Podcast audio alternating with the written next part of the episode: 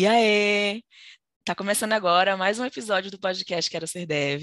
Eu sou Simara Conceição e hoje eu vou receber uma convidada super especial, Ludmila Bela. Seja bem-vinda. Ai, muito obrigada. Eu tô um pouco nervosa.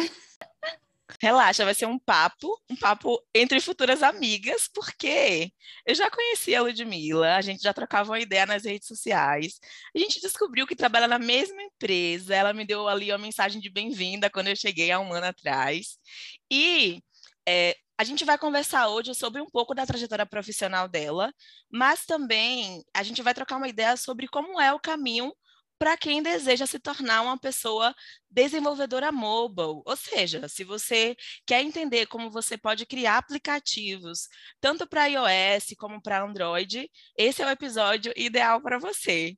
Mas, Lud, conta para gente quem é você, fala um pouquinho sobre sua trajetória.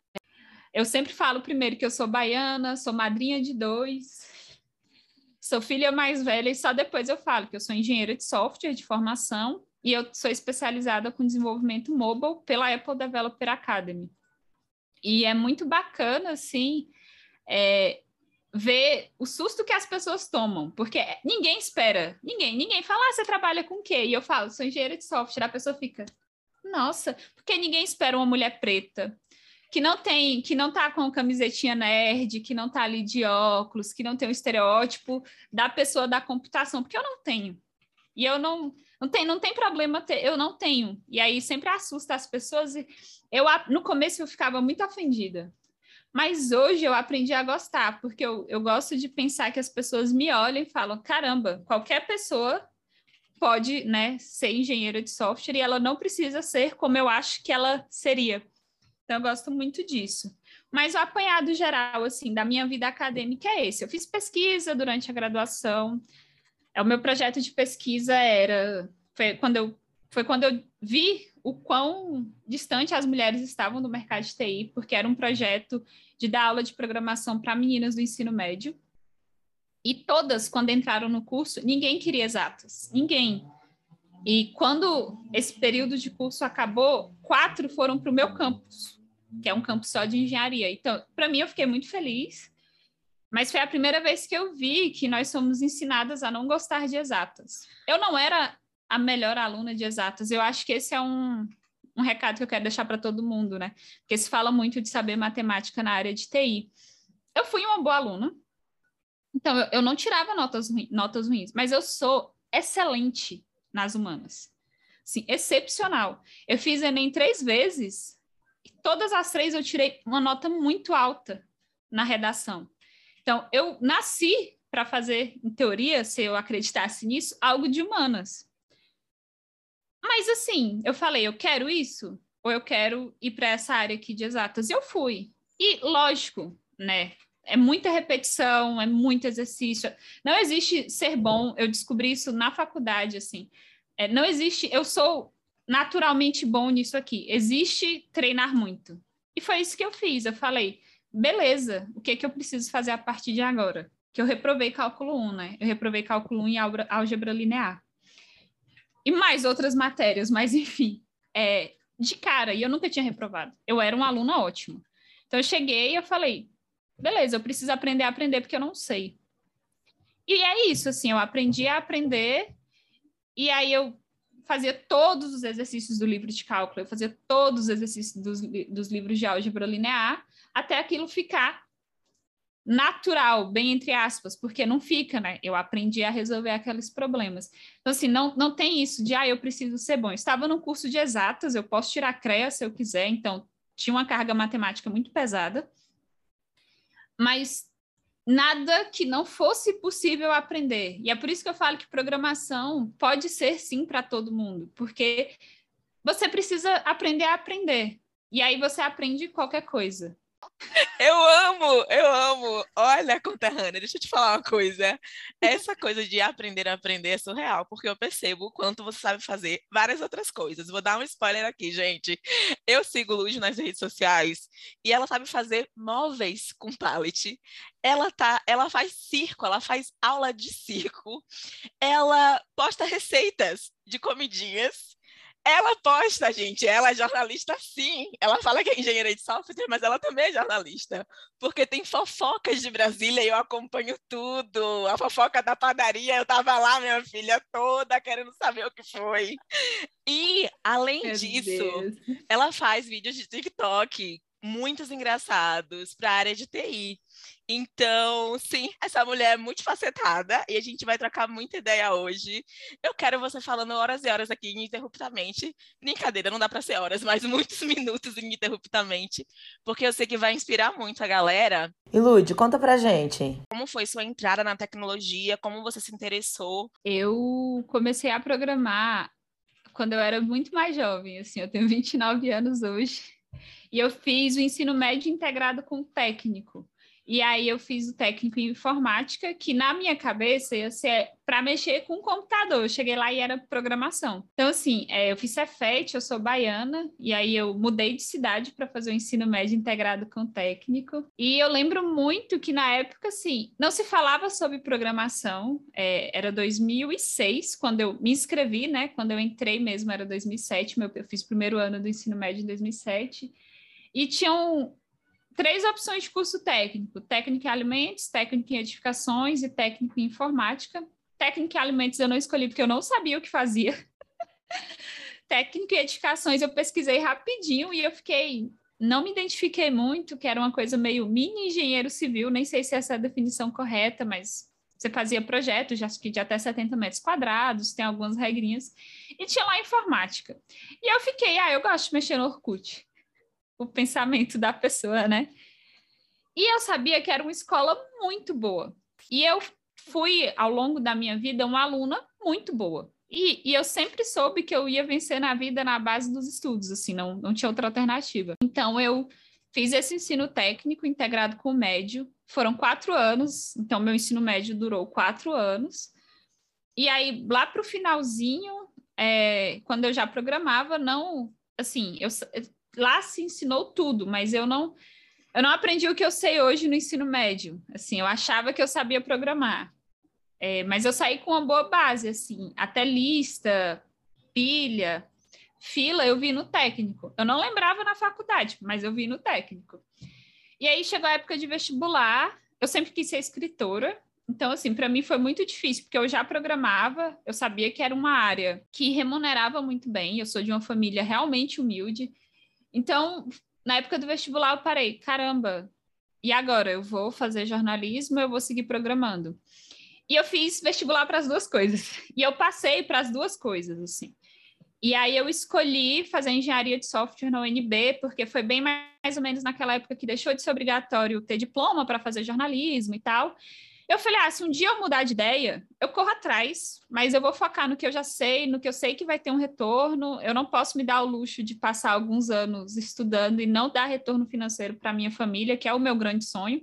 Eu trabalho só para minha mãe aposentar e ficar finíssima só na praia, curtindo a vida. E aí eu acabei escolhendo engenharia de software na UNB, porque apesar de eu ser baiana, eu não moro próximo a Salvador, era mil quilômetros de Salvador, a minha cidade, e 500 de Brasília. E a UNB, assim, eu, eu era uma pessoa que pesquisava muito. Então, assim, eu sabia que a UNB você podia acumular bolsa socioeconômica. E é uma coisa que se fala pouquíssimo, assim. Que o pessoal sempre fala, ah, eu não faço uma pública porque eu não tenho dinheiro, você não pode trabalhar, eu não tenho pais ricos e tal. Só que eu sabia que universidades públicas fornecem bolsas para quem é pobre. Assim, elas te pagam mesmo para você permanecer lá. E na UNB, diferente das outras, eu podia acumular benefícios. Então, eu podia receber o auxílio moradia, que era 530 reais. É até hoje, nunca sofreu reajuste, é um absurdo.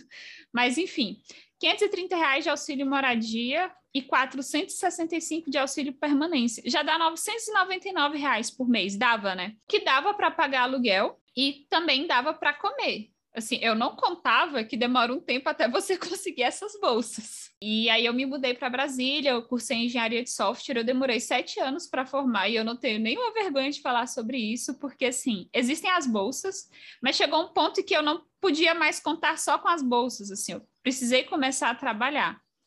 Então, eu comecei a trabalhar no terceiro semestre da faculdade e eu não parei. Eu fiquei períodos, assim, de um semestre que eu não estava trabalhando, eu estava fazendo PIBIT, que é Bolsa de Pesquisa e Extensão. Mas eu sempre estive trabalhando e cheguei aqui hoje, assim. E assim, gente, uma coisa que eu falo para todo mundo e não é vergonha, assim, eu escolhi a área porque ela tem um retorno financeiro bacana.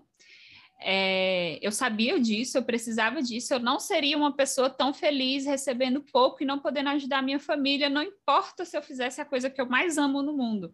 Um dia eu ia ser muito infeliz, assim, eu ia ser muito feliz no trabalho e muito infeliz na vida pessoal, porque eu não ia conseguir dar retorno, uma qualidade de vida melhor para minha família. Então, assim, é, quando eu quando que eu virei mobile, né? Porque na faculdade eu, eu fiz um curso excelente, excelente, assim, engenharia de software na UNB eu acho um dos melhores do país, em questão tanto teórico quanto de alinhamento com o mercado, porque é um curso onde você vê Docker, é um curso onde orientação a objetos, você pode escolher a sua linguagem de programação para estudar, você não precisa estar tá ali naquela que a universidade estabelece. Óbvio que algumas matérias vai ter uma linguagem específica lá por N motivos, sei lá, primeira matéria que você aprende a programar, eu acho importante ser em C, porque a estrutura de dados é em C. Então, se você aprende em Python, que eu acho incrível como primeira linguagem, você vai ter um pouco de dificuldade de passar em estrutura de dados, porque lá é em C. E você não vai poder codar em Python lá. Mas todas as outras matérias a gente tinha muita liberdade. Eu aprendi Git na faculdade, aprendi teste unitário na faculdade, teste de UI eu fazia, eu aprendi a usar o Selenium na faculdade. Então, assim, é um curso muito alinhado com o mercado. Todas as práticas ágeis, todas, todas, eu aprendi na faculdade. Em projetos práticos, eu aprendi a contribuir para software livre. Na faculdade, aprendi a abrir PR na faculdade, a importância de, enfim, um guia de contribuição. Então, assim, eu fiz um curso incrível. Muito puxado, porque era integral, assim, e... Mas eu, eu, eu faria de novo se hoje me perguntassem, você faria um nível superior? Eu faria, porque eu também pesquisei. E assim, eu tinha todo o suporte, assim, eu fui estagiar cedo porque eu sou uma pessoa um pouco ansiosa, então eu queria ter currículo para procurar emprego, eu queria ganhar mais, a bolsa que a UNB fornece é muito boa, mas eu queria mais. E aí eu fiquei sabendo da Apple Developer Academy, na minha época chamava BPID, e eu fiz Academy, e o Academy existe no Brasil inteiro, são 10 unidades, eram 10 unidades até, até quando eu fiz eram 10 unidades, pode ser que tenha havido alguma mudança. E por que, que eu fui fazer a Apple Developer Academy? Porque era da Apple? Não, porque era um programa de 20 horas que te dava os equipamentos. Então, assim, eu ganhei o Mac, eu ganhei o iPad, eu ganhei o iPhone. O meu Mac que eu uso até hoje, pessoal, é o que eu recebi lá. Eu fiquei cinco anos com o iPhone que eu recebi deles. Eu não tinha smartphone antes, eu tinha um telefonezinho de digitar de número, sem touch, sem nada, até 2015, assim. E além de fornecer uma quantidade, ah, os equipamentos depois da formação, você tinha uma bolsa mensal que era maior do que qualquer bolsa que eu já tinha recebido, porque eu trabalhava 30 horas para receber 530. E era uma bolsa de mil reais para 20 horas. Então, eu não pensei nenhuma vez. Eu fui fazer a Apple Developer Academy. Foi assim que eu entrei no mundo mobile, de verdade. Eu tinha programado um aplicativo em Android para uma matéria na faculdade. E aí eu entrei, mas não foi porque, nossa, eu quero aprender mobile, nossa, porque é da Apple. É muito legal, é incrível. Se você puder, qualquer pessoa que puder, faça. Hoje em dia ele está exclusivo para alunos da onde ele está inserido né? Na minha época era aberto, então eram 60% das vagas para a instituição onde ele fica fisicamente e 40% aberta. E foi uma prova de orientação a objetos, um pouquinho de estrutura de dados e depois uma entrevista sobre o que você já tinha feito na faculdade. Como eu já tinha estagiado bastante, já tinha dado aula de programação, já tinha feito mil coisas, eu tinha bastante coisa para falar na entrevista, mas foi o primeiro emprego de muita gente, então você não precisava chegar lá 100% pronto. E foi assim que eu caí no mundo mobile. E aí foram dois anos, é, eu aprendi tudo que eu sei de iOS. É, depois a Apple lançou várias mil coisas a mais que eu tive que aprender. E eu já gosto porque você já chegou quebrando tabu, porque existe, né, uma, uma coisa que falam que, ai, por que você entrou na área de TI por dinheiro? Não vai dar certo. Gente, dá certo sim. Olha que a Lud maravilhosa, perfeita. Olha que eu também, porque eu costumo dizer que sim, eu precisava virar meu jogo rápido e foi possível por causa da área de TI. Então, a gente já chegou quebrando tabu, eu estou adorando isso. Mas é, você disse que começou a trabalhar muito cedo. Eu acredito que até mesmo antes da faculdade, né? Então, conta um pouquinho também sua trajetória profissional, desde o primeiro emprego, por mais que não tenha correlação com TI, e a partir dos estágios e também a parte já é, falando da área de TI também. Pode ser? Pode sim. O meu primeiro emprego, assim, meu primeiro freela foi entregando panfleto. Eu tinha 13 anos e eu queria, enfim, ajudar em casa. Eu não tinha com que gastar. Eu sou filha de mãe solteira, mas a gente nunca morou de aluguel, assim. É, minha mãe ralou muito, a minha mãe tem só até a quarta série, mas ela é muito inteligente. Então, assim, é, eu queria ajudar em casa. E aí uma amiga minha falou: ah, a loja de. A, não era bem loja, era meio um tudo, assim, tinha curso de informática básico, lugar, tinha computador, tinha tudo. Ah, vai fazer um curso e tá precisando de gente para entregar panfleto. Quanto é? Ah, 75 por semana, vamos. Gente, era 2000 e sei lá, 3. Eu acho que era 2003 mesmo. E aí, é, 2003, 2004. Gente, 75 reais naquela época era muito dinheiro, muito dinheiro. E eu fui entregar panfleto, depois, assim, isso foi só algumas semanas, porque era para um curso específico que ia ter. Eu trabalhei, eu ia muito no Lan House perto da minha casa, então, eu, depois eu fiquei um mês de atendente nessa lan house. A moça me demitiu, eu nunca descobri por quê, mas eu fiquei lá um mês. É, eu e depois, assim, já lá para os 14 anos, eu virei jovem aprendiz, eu era repositório de estoque no supermercado.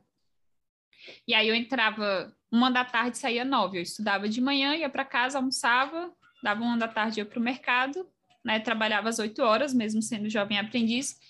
E aí eu desempenhei muito bem que eu ia ganhar só meio salário e aumentaram para um salário. Fiquei muito feliz. E hoje eu acho que é justo, né? Porque eu estava lá oito horas por dia.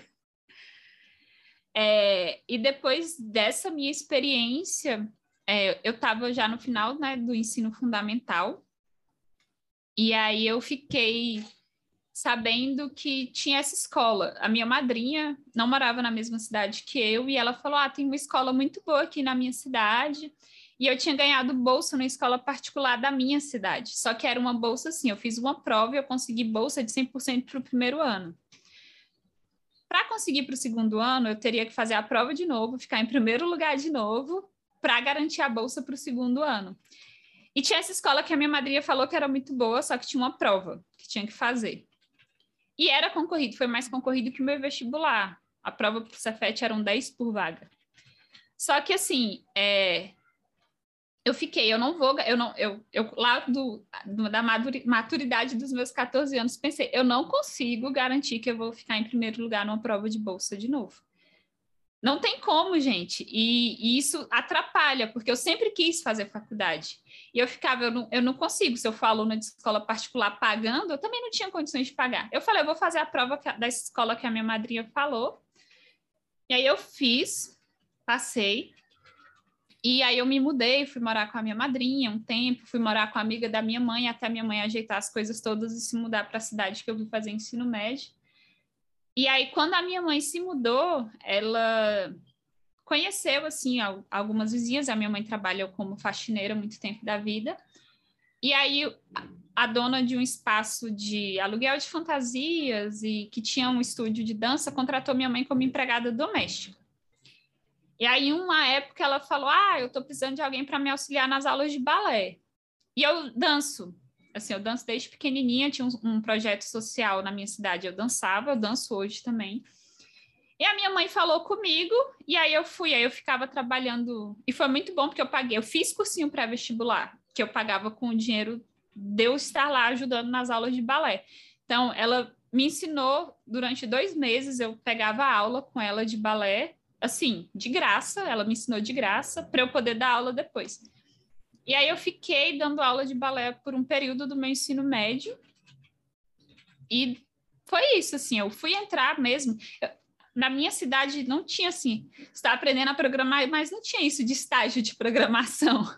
Quando você conseguia um estágio, era no estágio de manutenção em algum lugar. E eu trabalhava dando aula de balé três vezes por semana. Para mim era muito mais vantajoso. E estágio não era remunerado e no balé eu recebia. Então eu usava 100%, porque não era um valor enorme, era, eu ganhava 225 e pagava 180 de cursinho. Então, assim, era, né? Eu deixava todo o meu dinheiro no cursinho. E chegava no cursinho morta. Eu nunca fiz, assim, um exercício do cursinho direito, porque eu chegava, trabalhava de manhã, estudava à tarde, ia direto para o cursinho, e aí eu chegava no cursinho, o bagaço. Mas eu prestava atenção, eu não tinha muito tempo de fazer os exercícios fora do cursinho, porque eu estava fazendo os exercícios da escola, porque eu ainda estudava, e eu tinha que passar de ano.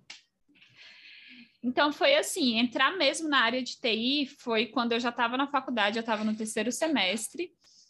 E tem o CIE, que é um negócio que eu indico para todo mundo, que é, chama Centro de Integração Empresa Escola. Não tem só aqui em Brasília, tem em São Paulo, tem no, pra, no país, no, tem no Brasil inteiro. Eu cadastrei o meu currículo lá e me chamaram para uma vaga no órgão público é, aqui em Brasília. Era 30 horas, 530. Mas, gente, assim, eu sei que muita gente fala, não aceita um estágio que te paga pouco, você está desvalorizando a profissão. É, você tem que, você sabe que o seu trabalho vale muito mais que isso. Eu sabia, mas ninguém estava me oferecendo mais que isso. Então eu conhecia a minha realidade, só a gente sabe da nossa realidade. Então, para mim, 530 estava ótimo, era currículo. Então, assim, eu fui, eu fui trabalhar com Ruby Rails. Eu não tinha feito nem orientação a objetos na faculdade ainda. Então, assim, eu era muito perdida. Tem uma pergunta minha no Stack Overflow desse projeto, que eu quebro o MVC, assim, de um jeito que chega dói olhar. Mas a pessoa que era minha responsável, ela era muito ok, porque ela sabia que eu era uma estagiária que estava aprendendo. E conseguia, eu trabalhava no Itamaraty. O Itamaraty tem regra de vestimenta. Então, para mim, o dia da entrevista já foi um, um, negócio muito impactante, porque eu cheguei de calça jeans e tênis, e a pessoa que saiu antes de mim da entrevista estava toda de social. Eu falei: essa vaga não é minha, eu não estou nem preparada para o ambiente. Mas deu certo, assim. Aí eu fiquei no Itamaraty por um tempo, depois eu fui para o projeto onde eu dava aula para meninas. Depois eu fui para a Apple Developer Academy. Antes de formar, eu ainda fui full stack web. Depois da Apple Developer Academy, fui full stack web com Node e Vue.js por quase um ano. E aí surgiu a oportunidade de eu ser CLTista. E aí eu fui porque tinha um plano de saúde. Gente, eu sou realmente movida, assim né, direcionada ali para coisas que vão me ajudar, porque eu gastava, eu tenho um problema de estômago e, e o iPad que eu ganhei da Apple Developer Academy, eu tive que vender para cobrir um tratamento de saúde. Então, assim, ter um plano de saúde era, era um negócio primordial para mim. E quando, como eu ia virar CLT, eu fui para ganhar menos, mas tinha plano de saúde. E aí foi meu primeiro emprego de júnior, eu ainda não tinha me formado, eu virei CLTista antes de me formar. Foram seis meses, era CLT temporário, mas foi suficiente. Fiz todos os exames que eu tinha que fazer, entregamos o aplicativo. E foi uma experiência difícil, porque era uma equipe masculina com várias pessoas que eu né, conheço e já conhecia, e com pessoas que eu ainda não tinha trabalhado que faziam comentários machistas no ambiente de trabalho. Então, foi a primeira vez que eu tive que ouvir. Porque das outras vezes, assim, eu passei por várias coisas problemáticas, mas ninguém tinha falado diretamente para mim. Essa ali estava acontecendo para mim. E foi a primeira vez que eu falei: caramba, acho que essa área não é tão legal assim para mulheres. Né? Talvez eu tenha que aprender a lidar com essas situações sem abaixar a cabeça, porque eu não sou de abaixar a cabeça. Esse foi meu primeiro emprego de júnior. Eu fiquei arrasada quando não renovaram, porque era CLT temporário. E aí, quando eu saí desse emprego, eu já não tinha mais as bolsas do UNB, porque eu tinha passado o período de mínimo, o período que você recebe bolsas. Eu não tinha mais direito e eu não tinha mais dinheiro e eu comecei a mandar currículo. Assim, eu mandava 10 currículos por dia e ninguém me respondia. Ninguém. Faltava só uma matéria para eu formar. Eu já tinha defendido o TCC, já tinha feito tudo. Falei, não consigo, não posso ficar desempregada, eu tenho que pagar aluguel, eu tenho que terminar a faculdade, não tem como. E aí eu vi uma vaga para São Paulo, que era com dados abertos, porque é muita coisa para falar, mas eu também tinha experiência com dados abertos por causa da faculdade. E era uma vaga que cabia muito no meu perfil, só que era em São Paulo. E eu não conhecia ninguém em São Paulo. Porque para Brasília, eu vim morar na casa da minha tia. Eu não conhecia minha tia até eu vir morar na casa dela, porque ela se mudou para cá antes. Mas era minha tia. Eu não conhecia absolutamente uma alma viva em São Paulo, assim, próxima a mim. Tinham as pessoas da faculdade, mas aquela galera que você vê e fala: beleza, bom dia e tchau. E eu mandei currículo, porque eu estava desesperada. E eu passei. E eu fui, porque é, é assim que eu sou, assim. Eu precisava trabalhar, a única pessoa que me respondeu foi a Secretaria Municipal de Educação de São Paulo, então eu tenho experiência no setor público. E lá eu era tudo, assim, tudo. Se tinha algum bugzinho, eu, eu resolvia. Se tinha que dockerizar alguma aplicação, eu dockerizava. Se tinha que criar um guia de contribuição, eu criava. Ah, Hacktoberfest, os nossos repositórios são abertos, vamos começar a receber PR. Eu avaliava, era meio tudo assim. Alguém sugeria uma proposta X de ferramenta, eu falava, não, faz sentido, não faz sentido, tal arquitetura seria melhor, tal arquitetura não seria. Foi o curso, foi o, o emprego mais engenharia de software que eu tive, assim, porque eu participava ali de todo o processo. Eu coloquei analisador estático em todos os repositórios é, da Secretaria Municipal de Educação para aferir bad smell, duplicação, complexidade ciclomática. Então, tinha o badzinho, bad, tinha a medalhinha lá falando a qualidade do código. Então, lá eu fazia tudo. O salário não era muito alto. Então, é, eu fiz um processo seletivo enquanto eu estava lá. Eu passei, que foi para a Accenture, e eu não tive coragem de ir, porque eu amava o meu emprego. E eu falei: ah, não vou. Muito obrigada. E chegou um momento que eu precisei sair da prefeitura. É, o projeto não estava mais assim. Eu... Chega um momento que você deixou de aprender. Então, algumas coisas deixam de fazer sentido. E eu sou bem cara de pau, de um jeito bom, e eu indico isso para todas as pessoas. Tenta, não custa nada tentar, não custa mesmo nada tentar. Eu sou realmente ali. O não você já tem. Eu me inscrevo para vagas que eu tenho 30% dos requisitos. Com confiança. e é isso, assim. E eu tinha o WhatsApp do recrutador do processo seletivo que eu tinha passado. E eu falei assim: Oi, aquela vaga que eu passei, ela ainda está disponível? Gente, seis meses depois. Seis meses depois. E a pessoa falou, tá. E é isso. E aí eu fiz, né? É, o processo seletivo, para mim, o, esse processo que eu já tinha passado, ele foi um, um pouco intimidador para mim. Eu cheguei lá, quase todo mundo tinha intercâmbio, é, você tinha que subir num púlpitozinho e falar sobre, né, você e tal. Quase todo mundo tinha intercâmbio, quase todo mundo era branco, quase todo mundo tinha feito alguma engenharia muito chique, engenharia de automação e umas coisas assim. E tinha eu, e não era para programação, era trainee de negócios. E eu fiquei assim, vou dar o meu melhor aqui, vou subir naquele púlpito e falar assim, eu sou eu, eu sou boa. Eu assim, gente, na hora a gente tá tremendo igual vara verde, mas eu sou muito igual a Rihanna. O que você faz naqueles dias que você não está se sentindo confiante? Eu finjo e subo assim. E aí eu me apresentei, enfim, meses depois estava lá entrando nesse como trainee de negócios. Só que eles descobriram que eu sabia iOS quando eu já estava empregada, tal, e tinha um projeto que precisava de alguém para codar iOS. Não era para ser analista de negócios. O trainee era para isso, mas eu sabia iOS, não tinha alguém que soubesse iOS, me alocaram para um projeto, eu voltei a programar em iOS, isso foi 2019, e eu estou programando em iOS desde então. É, depois eu ainda fui para a Stefanini, para o PicPay, até eu vim parar aqui na TW. Aqui é meu primeiro emprego de pleno. Eu sempre estava como júnior, desenvolvedora júnior iOS. É, e é isso, assim. Todas as minhas tentativas foi muito no sim. Eu queria muito entrar no PicPay, por exemplo. Era uma empresa objetiva que eu tinha.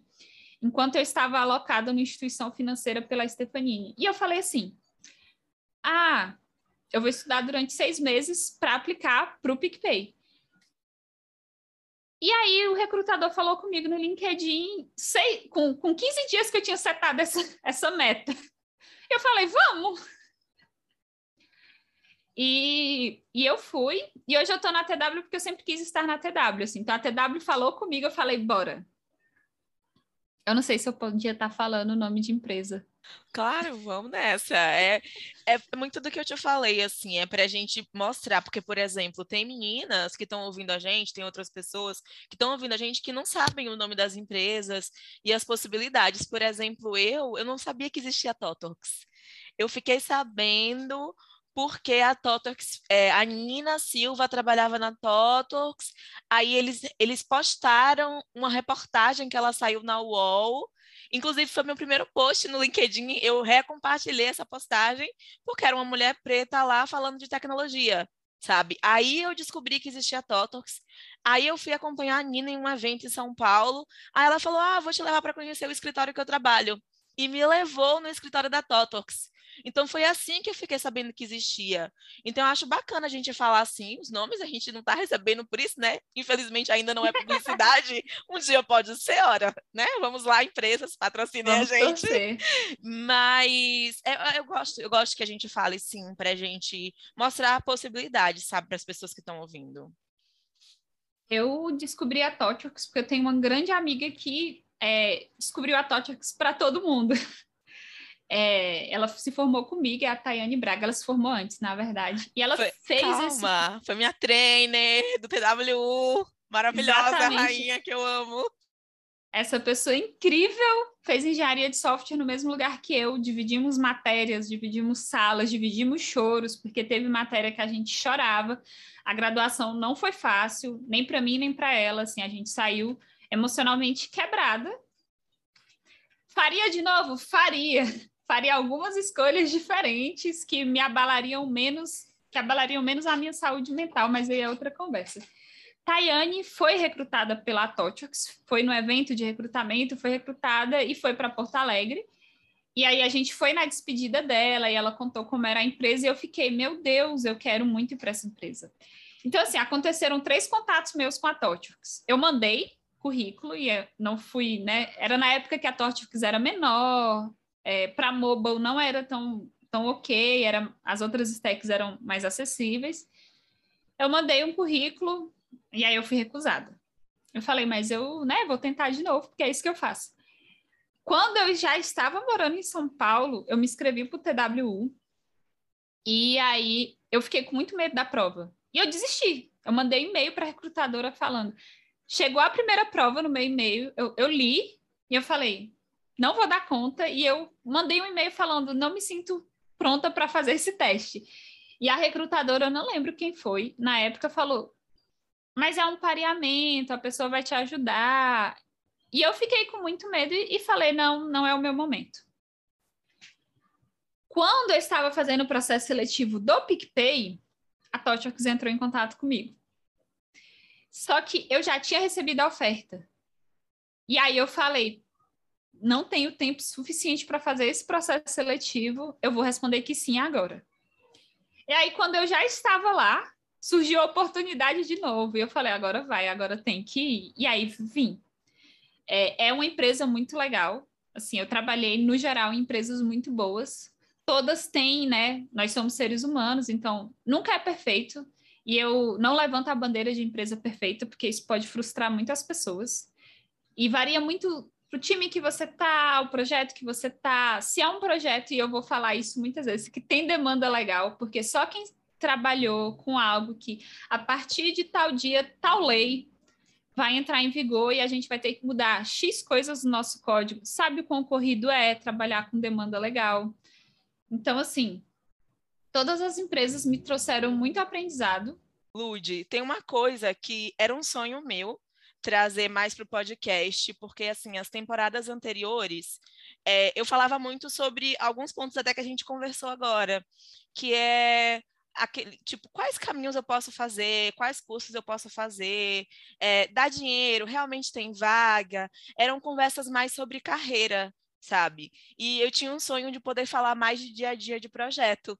Só que eu também não tinha experiência de dia a dia de projeto. É meu primeiro emprego como desenvolvedora agora, né, na Totox. Tem um aninho que eu tô com essa vivência em projeto. E eu tinha esse sonho, porque quando eu estava só estudando, eu fiquei estudando uns dois anos antes de conseguir o primeiro emprego, e eu não fazia muita ideia. Eu sabia fazer meu projetinho aqui sozinha, subir no GitHub sozinha. Eu não tive essa oportunidade ainda de fazer uma faculdade, então essa coisa de contribuição eu não sabia muito. Eu fazia bootcamp, fazia o projetinho, subia no meu GitHub, e era isso de experiência que eu acumulei, sabe? De aprender a aprender assim, para tentar conseguir uma vaga. Só que eu percebo, eu percebi na real nesse último ano, assim, no dia a dia de projeto, que vale muito a pena a gente contar é, o que, que tem de cerimônia, obviamente a gente falando o que pode ser falado, mas como que é o dia a dia, o que de verdade usa no projeto, porque a gente dá aquela, aquela sensação de, de chegar mais perto e de ficar mais palpável para a galera que está estudando por enquanto, sabe? Inclusive é uma curiosidade minha, assim, eu não sei o que, como que é o dia a dia da Neve Mobile, porque sabe o que eu fiz até hoje de mobile? Eu fiz no curso da Rocket City uma aplicação com React Native e eu fiz uma brincadeirinha, um contador com Flutter. Então, é a única coisa que eu fiz na vida de mobile, então, e nem é muita coisa, então, eu tenho curiosidade também. Conta pra gente como é seu dia a dia. Conto sim. Assim, o primeiro aplicativo mobile que eu fiz foi na faculdade, um aplicativo Android que consumia um CSV. Assim, bem, bem ok provavelmente se parece com muitos projetinhos que se tem por aí. É, e eu também tinha essa dúvida no meu primeiro emprego, e eu sempre brinco assim: ah, o que, que você faz? Eu falo, eu faço tarefa. Todos os dias, assim, eu chego e faço uma tarefa. Mas no dia a dia, empresas que trabalham com metodologia ágil, eu já trabalhei num, processo, num projeto cascata, então depois eu falo. Mas no geral, a gente chega, existe um board onde você pega uma tarefa mesmo para desenvolver. E ela pode ser desenvolvida em sprints, ou se você usa Kanban, em ciclos próprios. Mas eu vou dar um exemplo de algo que, assim, pelo, pelo menos, assim, 80% das pessoas desenvolvedoras mobile já fizeram, que é validação de e-mail e validação de CPF. Porque todo cadastro que você vai fazer tem ali uma validação de e-mail e uma validação de CPF. Então, imagina que eu estou criando um aplicativo que tenha essa parte de cadastro e de login. Então, eu, como pessoa desenvolvedora mobile, é, a cliente, né, o PO, o Product Manager, depende de onde você trabalha, vai falar: pessoal, agora temos esse objetivo aqui, a gente vai criar um login para o aplicativo que ainda não existe. E aí vai ter essa pessoa com ajuda ou não da gente, depende, vai escrever uma história de usuário ou vai só escrever uma task e vai falar validar CPF. Tem essa tarefinha aqui de validar CPF. Então a gente geralmente faz um refinamento antes, fala: "Ah, você acha que é difícil? Você acha que vai demorar mais ou menos quanto tempo? Que conhecimentos prévios você teria que ter para validar um CPF? Qual é a regra para fazer um número de CPF ser válido ou não. Como que a gente faria isso? A gente usaria regex? A gente usaria os métodos nativos do Swift de string para fazer as validações? Existe essa conversa antes do refinamento, que a gente diz mais ou menos o tamanho. Hoje em dia as pessoas fazem menos planning, mas pode ser na planning também, que você planeja pegar aquela card e aquela card ela entra no seu dia, assim. Um dia vai chegar o seu dia de falar: hoje eu vou trabalhar em validar CPF. Então, a gente tem uma cerimônia chamada Daily, que as pessoas perguntam: e aí, como que está o andamento dessa card? Estão com algum impedimento? você fala: olha, ontem eu trabalhei, fiz isso, isso e isso, já criei o campo do CPF, mas ele aceita qualquer número. Ou, ah, já criei o campo e ele consegue ver se um CPF é válido ou não mas ele ainda não dá nenhum feedback para a pessoa sobre isso, feedback visual mesmo, sei lá, pintar de vermelho e tal. E aí essa tarefa ela vai caminhando e todos os dias, geralmente, né, existem empresas que fazem dele menos vezes, não fazem diariamente. Eu falo como é que essa tarefa está caminhando.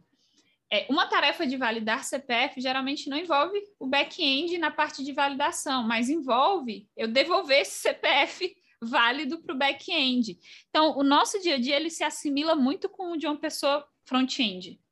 Existem aplicativos mobile que não precisam de back-end, né, que são completamente offline, o banco de dados é no celular, mas você tem que, né? Hoje em dia é muito raro, porque você vai exigir que o celular tenha uma capacidade de armazenamento enorme, uma capacidade de processamento enorme várias, e várias outras coisas. Por exemplo, login envolve um token, aí o token expira ou não. Mas é isso, assim, existe toda uma área de negócios que conversa com a gente, que é pessoa desenvolvedora, e a gente vai dando feedbacks do dia a dia de como essa tarefa está caminhando. E não é microgerenciamento, sabe? Não é ninguém falando, nossa, mas você já fez tal coisa? Não, é muito honesto mesmo. É, eu, por exemplo, tive um problema numa regex de validação de e-mail, uma época aí, que o e-mail eu digitava estava ok, e aí é, a pessoa apagava um caractere e reescrevia. E aí podia estar fora do padrão que continuava aceitando. E aí o que é que eu falava? Olha, pessoal, tá ocorrendo esse problema e eu estou trabalhando na resolução desse problema. Mas é, se assimila muito a um trabalho de uma pessoa front-end, a não ser que a gente esteja desenvolvendo bibliotecas, que daí são outros 500, e aí pode ficar para outra conversa. Para Android é a mesma coisa. Era isso que eu ia te perguntar, para você falar um pouquinho de linguagem, ferramenta também. Então, ferramental. Eu sou uma pessoa que programa no que a pessoa pedir para programar. Ah, programa híbrido? Programa. Programa nativo? Programa. Só mandar. Sim, tem que fazer um pouco de sentido, né? Porque mexer com hardware é um pouco mais delicado, geralmente é mais fácil mexer com hardware se você trabalhando numa linguagem híbrida, ou, perdão, numa linguagem nativa. Mas, assim, é, existe o React Native e existe o Flutter, que você gera tanto APK quanto o IPA e publica na loja, e ele performa como se ele fosse um aplicativo nativo, por isso que a galera enfim, eles são híbridos, mas eles não são exatamente como antigamente era o Ionic. O Ionic ainda existe, né? Ele está sendo um pouco menos utilizado. Para Android, o pessoal pode usar tanto Java quanto Kotlin. Hoje em dia, cada vez mais se usa mais o Kotlin, geralmente o Java são sistemas legados. E é a mesma coisa para quem programa iOS nativo. Os legados costumam ser em Objective-C, que é uma linguagem que existe desde que eu existo. É uma linguagem bem mais antiga. E o Swift está aí desde 2014, se eu não me engano. As primeiras versões, eu peguei as primeiras versões do Swift. Então, assim, no geral, é, se a gente pensa com carinho, assim, a instituição financeira X foi a primeira a lançar um aplicativo no Brasil. Aquele aplicativo, gente, vai ter uma parte legada em Objective-C, porque ele foi pioneiro na época que ainda não existia o Swift. Mas as aplicações novas costumam nascer em Swift. Para programar em Kotlin ou Java para Android, qualquer computador, assim, qualquer computador é um pouquinho de exagero porque o Android Studio é pesado, mas ele vai abrir, só vai te dar um pouquinho de estresse. Infelizmente, para gerar o IPA, você tem que estar no Xcode. E aí você tem que ter um Mac. E é por isso que pouquíssimas pessoas começam a carreira como pessoas desenvolvedoras iOS nativo. Porque o Mac é muito caro e não é acessível para quase ninguém. Então, é, você precisa de um Mac para programar aplicativos. Existem plataformas online que você consegue treinar Swift, porque assim como existe Kotlin para back-end, existe Swift para back-end. E aí você aprende um apanhado geral da linguagem, mas sim as especificidades do, que o celular tem. Então você aprende bastante coisa, mas não necessariamente para aplicativo. Então você consegue a parte básica ali, fiel, se, se, a, se acostumar com a sintaxe da linguagem para Swift, tudo online. Mas para publicar aplicativo, você, infelizmente, é uma tecnologia muito fechada e fica amarrado aí a ter um Mac. Até para Flutter e React Native, para gerar o IPA, você tem que estar tá dentro de um do Xcode. Mas é isso, assim. Sim. Aí acaba sendo aquele caminho, né, que você, que você trouxe. Então, se você está fazendo uma faculdade, sabe que se na sua faculdade tem o Academy, tenta se jogar, porque é um, é um caminho, né, uma possibilidade.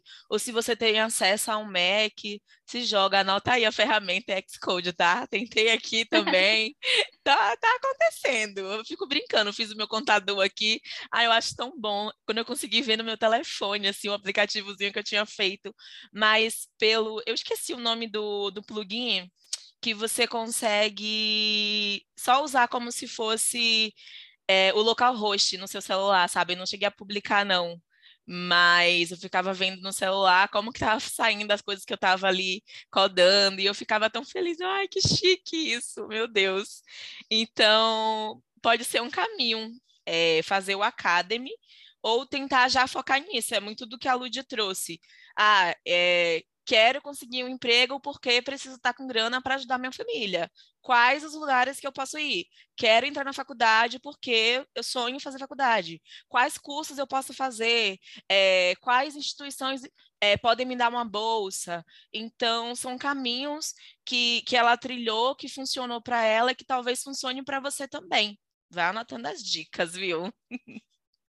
E eu nem sou uma pessoa defensora de ter o, ensino superior para trabalhar com TI. Eu não acho que precisa. Eu acho que precisa você se conhecer e ver o que que você tem acesso. Ah, eu aprendo bem. Eu não aprendo. Eu, Ludmila, não aprendo bem sozinha. E eu, Ludmila, estaria muito ferrada na vida de AD, porque eu sou muito ruim com AD. Muito ruim, muito ruim. Então, assim, fazer uma faculdade presencial se encaixava com o meu perfil. Se você é uma pessoa mais focada ou que consegue manter ali um pouquinho é, mais de tempo no computador para fazer AD, para aprender pelo YouTube, para aprender sozinho, para aprender com livro, não importa. Não, não estou aqui criando regras. É, eu faria faculdade de novo, assim como existem pessoas que do meu campus que saíram muito cedo e hoje ganham três vezes o meu salário, quatro vezes o meu salário, sem ter terminado o ensino superior. É, e eu fico muito feliz porque a pessoa que eu conheço que tem o maior salário é uma pessoa preta. Então, assim, eu fico muito feliz. E é uma pessoa preta que não terminou o nível superior. Ela começou e falou: tem muita coisa aqui, eu não preciso disso tudo aqui, eu quero fazer só isso aqui, essa partezinha, isso aqui eu aprendo só. E ele foi aprender sozinho. E tá muito bem. Então é ver o que se encaixa na sua realidade e né, fazer o melhor possível disso, otimizar isso, assim. Se se encaixa na sua realidade a ver todos os vídeos do Guanabara, que eu sou muito fã, veja todos os vídeos do Guanabara. Se o que encaixa na sua realidade é fazer a melhor faculdade de São Paulo, faz. Assim, tá cabendo na sua realidade, faz. Mas é um mercado muito democrático assim, nessa parte, né? Porque é um mercado elitista, você precisa ter um computador para entrar, você precisa ter internet para entrar, mas tirando essa parte que é um problema maior que a gente não consegue resolver, eu acho muito democrático a TI não exigir nível superior e eu vou sempre levantar, levantar a bandeira de não precisa de nível superior. A não ser que você queira algo muito específico, se você quer seguir car carreira acadêmica, ou se você quer ter a experiência de fazer pesquisa, ou se você, assim como eu, não aprende só. Muito rainha, gente. Eu sabia que esse papo ia, ia por esse caminho, assim, da gente falar um pouco de experiências, falar um pouco do dia a dia de trabalho. E falando de dia a dia de trabalho, tem uma outra curiosidade minha que, que eu percebo muito, por exemplo, no Flutter, quando eu estava brincando ali, eu via que tinha muitos componentes que eu poderia usar e que já vinha muita coisa pronta. Era muito visual, é muito visual. Será que eu preciso entender de UX e UI para ser uma pessoa que desenvolve aplicativos? Ou não? Isso é, um, é, uma coisa que eu tirei uma impressão. Como que funciona isso, Lud? Eu não sei se precisa. É obrigatório. Mas que é bom ter, é. Porque eu vou falar aqui para as duas plataformas tanto iOS quanto Android existem componentes só daquele sistema operacional e que não existem no outro. Então, é, existem guidelines para serem seguidas e aplicativos da Apple, aplicativos iOS, eles são recusados por não seguirem as guidelines de design. Então, é sim importante que você saiba as guidelines da Apple e é sim importante que você tenha uma comunicação muito boa com a pessoa de UI e UX do seu time, para se por acaso ela colocar algum componente que não é nativo, você pelo menos dá esse alerta. Nem tudo vai ser reprovado na loja, né? Mas é muito bacana você ter aquele conhecimento, porque as empresas tentam fazer os aplicativos o mais próximos um do outro o possível, mas não quer dizer que precisa ser idêntico. É, o iOS mesmo não tem, é uma espéciezinha de toast que aparece no Android, meio transparentezinho assim. Aquilo não existe no iOS. Então, se alguém faz, seria bacana você, como pessoa desenvolvedora iOS, falar: olha, não é um componente nativo. Então, pode ser que as pessoas usuárias de, de iPhone, de iPad, elas não estejam acostumadas com essa usabilidade. Então, vai quebrar o, a experiência delas, porque não é isso que elas fazem, não é assim que elas veem, não é assim que elas usam. E às vezes até cabe, gente, às vezes cabe uma coisa que era ali do Android no iOS, porque faz sentido naquele contexto, mas é sim importante você saber as guidelines da, da tecnologia que você tá. Por exemplo, é muito bacana o pessoal do Android, na minha época, conhecer a parte do Material, porque você estava ali por dentro de como que os, os outros aplicativos já eram. É, igual Action Sheet, que a gente chama no, no iOS, não tem no, no Android. Assim. E pode ser que alguém prototipe lá no Android. Então, é, você não pode esperar que a pessoa X e Y saiba tudo, assim como né, ninguém espera que ninguém saiba tudo, mas é sim importante essa noção. Se você deixa eu, Ludmilla, fazer um aplicativo, vai ser uma caixinha de fósforo cinza. Eu tenho zero habilidade com design. Mas eu tenho um bom conhecimento das guidelines da Apple, porque eu já tive a é, aplicação recusada várias vezes na loja, porque eu já tive aplicativos na loja. Então, assim, é realmente importante saber. Você não precisa dominar, mas tem no site da Apple, assim como provavelmente tem para Kotlin também, tem no do Android. Você abre lá e você lê tudo certinho, é bacana. Ai, por falar em lojinha, é uma outra curiosidade minha, acredito que de muita gente também. Como é esse negócio de colocar o seu aplicativo ali disponível nas lojas, tanto do iOS quanto de, do Android? O do Android ele é um pouco mais simples e um pouco mais barato. Eu, eu vou falar aqui de dados de 2013, eu peço perdão. Quando publiquei aplicativo na loja Android em 2013, eram 25 dólares e vitalício sempre foi em dólar, é, para Apple também é em dólar. Foram 25 dólares vitalício, a gente submete o APK, coloca alguns dados, é, prints do, do aplicativo, textos explicativos, changelog, se você quiser, se não quiser, só um textinho é, explicando, enfim, umas boas-vindas e tal. E é sempre online, né? Você gera o, o APK pelo próprio Android Studio, tem um fluxozinho de gerar, você gera, manda para a loja, até onde eu sei, as verificações Android são automatizadas, então você manda, eles rodam lá o seu APK, fazem diversos testes automáticos, e o seu aplicativo vai para a loja. iOS é um caminho um pouco mais longo, porque você precisa gerar certificados, você precisa estar com uma conta de desenvolvedor ativa. Provavelmente para Android você também precisa ter uma conta de desenvolvedor. É, a, o, o valor é mais alto, são 99 dólares por ano, não é vitalício, então é algo um pouco mais caro e você gera né, também um arquivo IPA, tudo via Xcode, o processo. Você pode fazer também via, com pipeline, etc. e tal. Você sobe um Xcode lá no seu, no seu environment, no seu ambiente. você sobe o Xcode lá e beleza. Mas é um processo que você precisa de alguns certificados, você precisa de um perfil, a gente chama de provision profile, você precisa de um provision profile, você precisa estar tá pagando ali os seus. Você precisa estar em dia com seus 99 dólares por ano. Já foi maior. Hoje em dia, acho que a Apple pede cinco dias para o seu aplicativo estar publicado. E em ambas as lojas, você não precisa publicar para 100% das pessoas ao mesmo tempo. Então, você consegue é, e chegando só em algumas pessoas. Ah, eu quero que 10% da minha base de usuários receba essa atualização, quando é atualização, né? Porque você tem mais tempo para ver se vai ter algum bug e se tiver, você não disponibiliza aquela versão para todo mundo. Mas o processo é: no Android Studio você gera o APK e no Xcode você gera o IP. E aí todos os processos você pode fazer dentro da própria plataforma. Existem algumas regrinhas de publicação.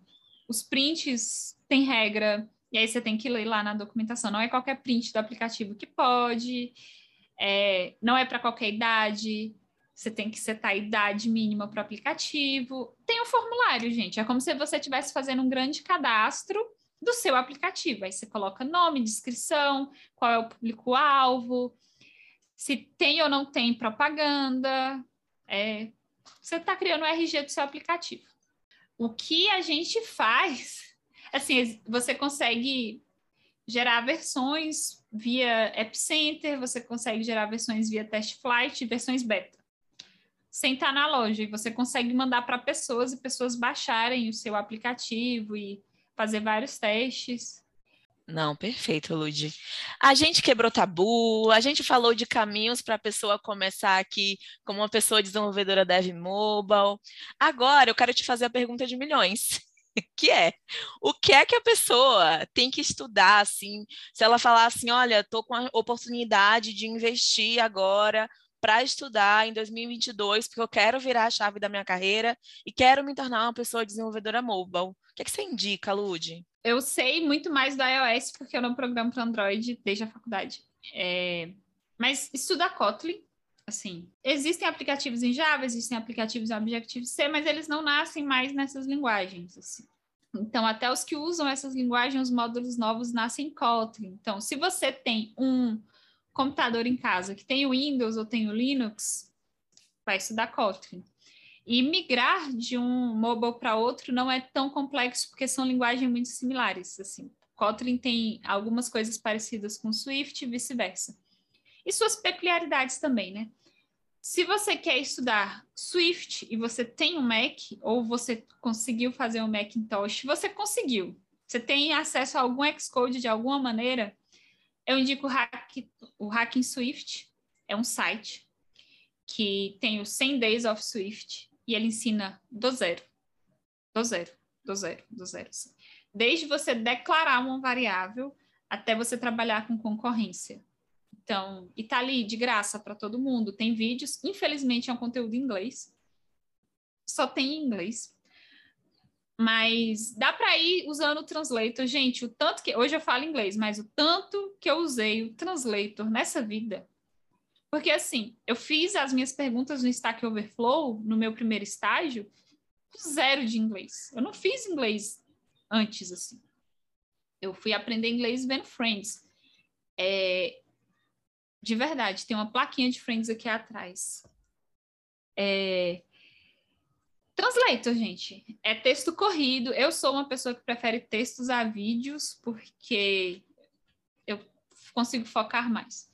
Então, o, hack, o Hacking Swift, é, a pessoa tem inclusive um podcast também para quem quer aprender. Ouvir coisas técnicas de programação é um pouco mais complexo, por isso que eu prefiro o texto para mim. Eu estou ali, mudo de tela, dou Ctrl-C, Ctrl-V. E dá para usar o translator de boas, de boas, de boas, assim, com Hacking Swift. E é um conteúdo excelente e gratuito. Assim como, se você já programa e quer melhorar, ele tem o 100 Days of Swift UI, que é uma outra maneira de se criar interfaces. Para Android eu vou ficar devendo.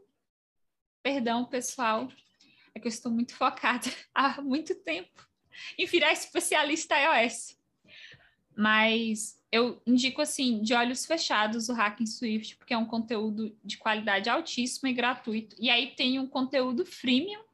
Para quem não está familiarizado, freemium é aquele pessoal que disponibiliza um conteúdo gratuito incrível, mas tem um conteúdo ainda mais incrível pago. É, chama Ray Wanderlich. E todo mundo que programa iOS conhece o Ray. Todo mundo. E todo mundo já gastou um pouquinho do seu dinheiro lá. É caro porque é em dólar, é, mas ele tem muitos tutoriais gratuitos e aberto no freemium. E tem livros também, só que os livros já são pagos, né? E aí chama Ray Wanderlich e seria muito legal colocar na descrição do episódio lá no Spotify para as pessoas olharem, porque elas vão esquecer. Era isso que eu ia te pedir. Eu ia te pedir todos os links que você mencionou, porque eu coloco sim na descrição. Infelizmente, a gente está chegando no finalzinho, mas eu quero te agradecer muito por você ter topado vir conversar com a gente, é, por você ter disponibilizado, assim, se abrir né, para a gente, contar um pouco da sua trajetória, mostrar um pouco dos caminhos que funcionaram para você e dar sugestões de outros caminhos possíveis também. Super obrigada, viu? Eu espero de verdade que essa conversa é, ajude e inspire outras mulheres diversas que estão tentando trilhar esse caminho. Se quiser deixar um recadinho final. Tenho. É, tenta, gente, tenta, sim. Quando eu estava lá mandando 10 currículos por dia e ninguém me respondia, nem um dia eu quis desistir eu ficava muito triste, muito magoada, mas eu pensava, alguém vai. Em algum momento, alguém vai falar sim, e esse momento chegou. E é muito frustrante ficar mandando currículos e não ter nenhum feedback de recebemos o seu currículo. Mas a gente não pode não tentar, a gente vai continuar tentando. Você viu uma vaga que você sabe três coisas? Vai. Sabe duas coisas? Vai. E aí você fala assim: eu não sei, mas se você me ensinar, eu sou a pessoa mais disposta do mundo a aprender. Diga sim, gente, vai dizendo sim. Ah, e se descobrirem que na hora eu não sei fazer, não vão, sabe? Por quê? Porque se você fez um processo seletivo e você passou, você está dentro do crivo do que a empresa esperava para aquele papel. Então, assim, quem decide se você está boa ou não é o processo seletivo. Depois que você já está lá dentro, já foi. Já foi, já foi. Assim. E aí é aprender. Você tem alguma dificuldade, verbaliza, pede ajuda, grita, fala, gente, não estou conseguindo, não entendi, não sei o que fazer, mas assim, vai. E aí é para tudo. Ah, me ofereceram uma vaga no Canadá. Vai. Eu não iria porque eu não quero morar fora do Brasil, mas vai. Ah, tem essa vaga aqui. E lógico, dentro né, do seu contexto. Eu não estou falando aqui para você sair metendo louco sempre. Mas é isso, assim. Eu, se eu pudesse deixar um recado final, é diga sim para as suas oportunidades, para todas. Vai só falando sim. Uma hora dá bom. Rainha, obrigada, Lude. Valeu, Obrigada gente. eu. Ah, que isso. gente, esse foi mais um episódio. Você já sabe o que fazer. Se você gostou, compartilha, espalha para geral, porque eu quero ver todo mundo virando Dev iOS também aqui, igual a Lude, tá? Valeu, galera. Te vejo no próximo episódio.